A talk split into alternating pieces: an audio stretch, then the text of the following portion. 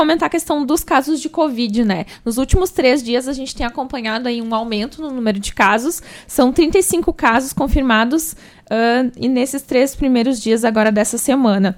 Prefeito, de que forma esses números refletem já um alerta para a população? Isso tem a ver já com as festas de fim de ano? O que, que a gente pode esperar e como se preparar aí para não acontecer novamente o que ano passado, no início do ano, ocorreu? Boa tarde, Juliana, Ismael, Carlão, os ouvintes da Rádio Terra FM. É verdade, a gente observa aumento do número de casos, algo já esperado pela flexibilização, principalmente os últimos semanas com muitos eventos, né, com aglomeração e principalmente eventos sociais, festas, Natal, é um período que sempre acontece o encontro de famílias e agora vem o ano novo. Então sempre nos preocupa e também não é uma coisa só de Venâncio Soares, né? Essa semana, os últimos sete dias, sem, estão sendo batidos recordes sucessivos no mundo inteiro. Né? Ainda essa semana se bateu um milhão de novos casos por dia. Né? A base, principalmente Estados Unidos e Europa, novamente. Né? Se observa um pequeno aumento no número de internações e também de óbitos, mas não perto do que acontecia lá em março e abril deste ano. Então, muito em consideração pela Omicron, que ainda não chegou na sua plenitude no Brasil. Né? Sabemos que na Europa está bem mais avançado. Se observou que é uma cepa mais virulenta, então ela dissemina com maior rapidez, mas não tão uh, com morbidade e mortalidade. Então não adoecem do ponto de vista que tem que internar e também não tem mortalidade. Mas como ela transmite mais rápido e tem mais pessoas afetadas, se preocupa-se a médio e longo prazo, porque mais pessoas doentes, maior probabilidade de internação. As outras variantes, principalmente a Delta, que foi a última que aconteceu este ano, ela tinha uma virulência importante, uma transmissão importante, mas uma grande morbidade e mortalidade. Por isso que né, chegou ao nível de uh, saturação ao máximo do sistema de saúde no mundo inteiro. E Venan Soares não foi diferente. Se observa que agora a Omicron tem uma virulência maior, então vai se disseminar muito mais rápido. Já se investiga algum caso da Omicron, da Omicron em Venâncio, assim? Ou se tem pelo menos alguma. Se faz amostras, né? O governo do estado sempre pega amostras dos municípios, uhum. sempre quando é coletado, é mandado por LACEN, né? mas ainda não tem nenhuma confirmação. Mas uh, se, como já tem em Porto Alegre já se foi uh, noticiado como transmissão comunitária, quer dizer que não tem mais como ter controle da onde é que está vindo, não é de uma viagem, não é de alguém que pegou de outra pessoa, já é comunitária. Se estima que no estado do Rio Grande do Sul já tem transmissão sim comunitária. Então é questão de tempo para ter casos positivos né, em todos os municípios do estado. Nos preocupa sim, né? E os cuidados são aqueles que a gente fala sempre: evitar aglomerações, né? Se tiver em aglomeração, usar máscara. Também é fundamental e o que muda a história é a vacinação. Ainda temos muita gente que não fez vacina, muitas pessoas que não fizeram a segunda dose, mais pessoas que não fizeram o reforço. A partir de agora está iniciando a quarta dose por os imunossuprimidos, aquilo que a gente falava lá no início do ano, que a vacinação vai ser todo ano, veio para ficar, então não tem como mudar. A história dessa doença, assim como outras pandemias, foi mudada com a vacinação. Se as pessoas não se conscientizar que tem que ter vacina, nós vamos voltar a ter índices elevados de internação. Falando em vacinação, prefeito, a partir de, eh, de que ponto as pessoas podem fazer a terceira dose, que eu imagino que já seja a maioria da população, porque ainda há uma confusão, né? Porque começou lá com seis meses, baixou para cinco, foi diminuindo. Como é que está isso aqui em Venâncio Aires? E qual é a expectativa eh, do Estado repassar doses para que sejam vacinadas crianças também? Isso. Nós estamos liberados para quatro meses após a segunda dose, já se pode fazer a terceira dose. Então, todas as pessoas podem lá olhar sua carteirinha e ver que já faz quatro meses que fez a última dose, já está liberado para terceira dose. Com relação às crianças e adolescentes até dos 5 aos 11 anos, o Brasil, governo federal, ainda não adquiriu essas doses. Né? Está em tratativas, a única fornecedora é a Pfizer, autorizada pela Anvisa no país, né? até porque a caixinha vem diferente, o frasquinho é diferente, a cor é diferente. E a dose também. E a né? dose, a quantidade é diferente. Então não se pode, a Anvisa não liberou que as doses que nós temos hoje nas unidades de saúde possam ser utilizadas para as crianças. Não. Tem que ser comprada específica para aquela faixa etária. Então acreditamos aí que em janeiro né, o governo federal compre. Muito provavelmente não vai comprar numa vez só por exemplo, só no Rio Grande do Sul precisa um milhão de doses nessa faixa etária. Isso não vai chegar numa vez só. Então vai ter que ter prioridades, por exemplo, com as pessoas, com as crianças que têm alguma doença pulmonar, respiratória, cardíaca, vai ter algumas preferências. Então vai ser conforme um calendário prévio pelo Ministério da Saúde, pela Secretaria Estadual da Saúde. Assim foi lá no começo do ano, em janeiro. Prefeito, foi fácil fazer a composição para eh, acabar fazendo com que tivéssemos três novos secretários na administração? Foi fácil fazer essa? Olha, Carlão, ah, nós temos né, grandes pessoas e nomes importantes para compor o governo e dentro dessa distribuição e dentro desse trabalho junto aos partidos aliados, né, então foi tranquilo sim poder compor esses nomes que vêm se somar. A gente agradece sempre o trabalho dos demais secretários que vinham acumulando os cargos durante o ano 2021, né, principalmente o Nelsoir e também o Emerson Eloy Henrique. E o secretário Jarbas. E né? o secretário Jarbas, né, que na verdade a saúde tem mais de 300 funcionários.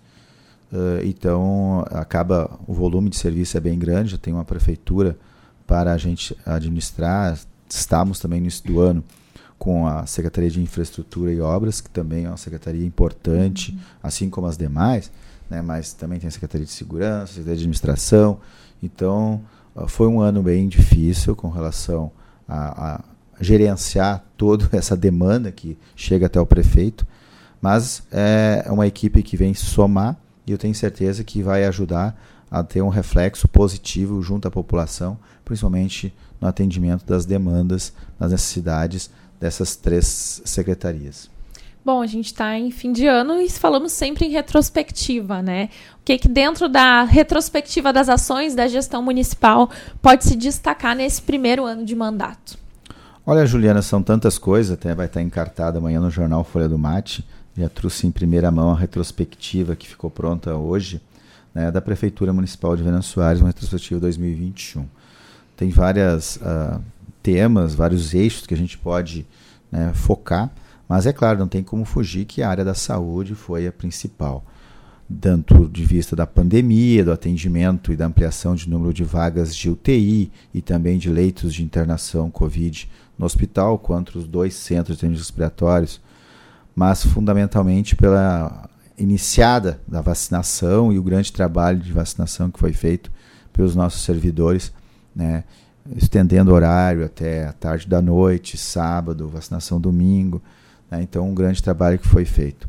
Então, invariavelmente, né, a certeza que a saúde ela foi sim um grande carro-chefe em 2021 pela questão da pandemia e vai continuar sendo em 2022 porque a, a Covid-19 não vai né, sumir de um dia para o outro. Então, uma grande batalha para o ano 2022 vai continuar sendo saúde. E é claro que tem todas as secretarias fizeram um belo trabalho, né? Algumas a gente pode identificar né, como marcas para o ano 2021, problema na infraestrutura, principalmente nas pavimentações que foi dado andamento e concluído. Agora, próxima semana vão estar inaugurando mais duas obras de pavimentação, que é Marechal Floriano e também o lote 2 ali entre Santa Teca e Bela Vista, 2,5 quilômetros, assim como os anúncios que a gente fez agora na última semana, principalmente relacionados ao pavimento RS, lá na pavimentação de acesso ao Boi Gaúcho, em Vila Mariante, e também uh, a licitação que deve estar saindo nas próximas semanas dessas duas obras, desta do pavimento RS e também dos 12 milhões uh, para a Estrada Velha para Santa Cruz também né, a 422, que teve andamento, a ponte da linha Brasil que vai sair, também a pavimentação que está acontecendo em Deodoro até a Santinha. Então são várias frentes de trabalho. Então a infraestrutura acho que foi um ponto marcante, como a troca de iluminação para LED, também uma grande necessidade, tão aguardada pela população de Venâncio há muitos anos. Então a infraestrutura sim foi um dos carros-chefes. Claro que a educação também foi importante, né? estamos aplicando aí 2 milhões de reais só de obras de reforma e ampliação nossas escolas de Venâncio Aires. Então uh, temos grandes desafios, principalmente com relação à diversificação rural, a manutenção do trabalho que a gente está tá fazendo na proteína animal, diversificando nossa produção rural e também os grandes desafios para 2022 que já começaram em 2021, que é com relação à estiagem, né? Então, um grande trabalho que nós estamos fazendo através da patrulha agrícola, das capatazias, abrindo açudes, fornecimento de água, que já faz quase dois meses que nós temos uma equipe, agora estamos com duas equipes trabalhando, inclusive sábado, domingo, trabalharam no Natal, vão trabalhar no Ano Novo, né? e a gente só tem que agradecer aos servidores que vestem a camiseta pensando no bem-estar da nossa população. Em cima dessa de veste a camiseta, prefeito, mudando um pouco de assunto, o senhor acha que nós teremos em 2022 uma Sueva forte, um Guarani forte? Acredito sim, com muita responsabilidade, principalmente com relação às contas. Uh, nós, nós, sabemos que é uma dificuldade, muita arrecadação, principalmente porque teve muito tempo, quase dois anos, os portões fechados, então é uma dificuldade poder arrecadar valores, patrocínio também teve uma diminuição importante de fonte de recursos, até pela situação da pandemia e dos próprios empresários que diminuem os investimentos nessas áreas. Né? Mas acho que muita responsabilidade nesse momento. A Prefeitura Municipal sempre apoiou as duas entidades, tanto no ano de 2021 quanto no ano de 2022 já tem orçamento previsto para continuar sim ajudando. Né? E eu acredito que vão fazer um bonito trabalho no ano 2022. Como é que está a situação, a, a, situação da situação, sendo redundante, de emergência aqui no município, né? Já foi isso para a Defesa Civil, ainda não foi? Como é que está um, é, esse trâmite para que seja decretada a situação de emergência? Ótima pergunta. A gente assinou anteontem, então o decreto de emergência já foi cadastrado no sistema estadual e também no sistema federal a gente aguarda a homologação.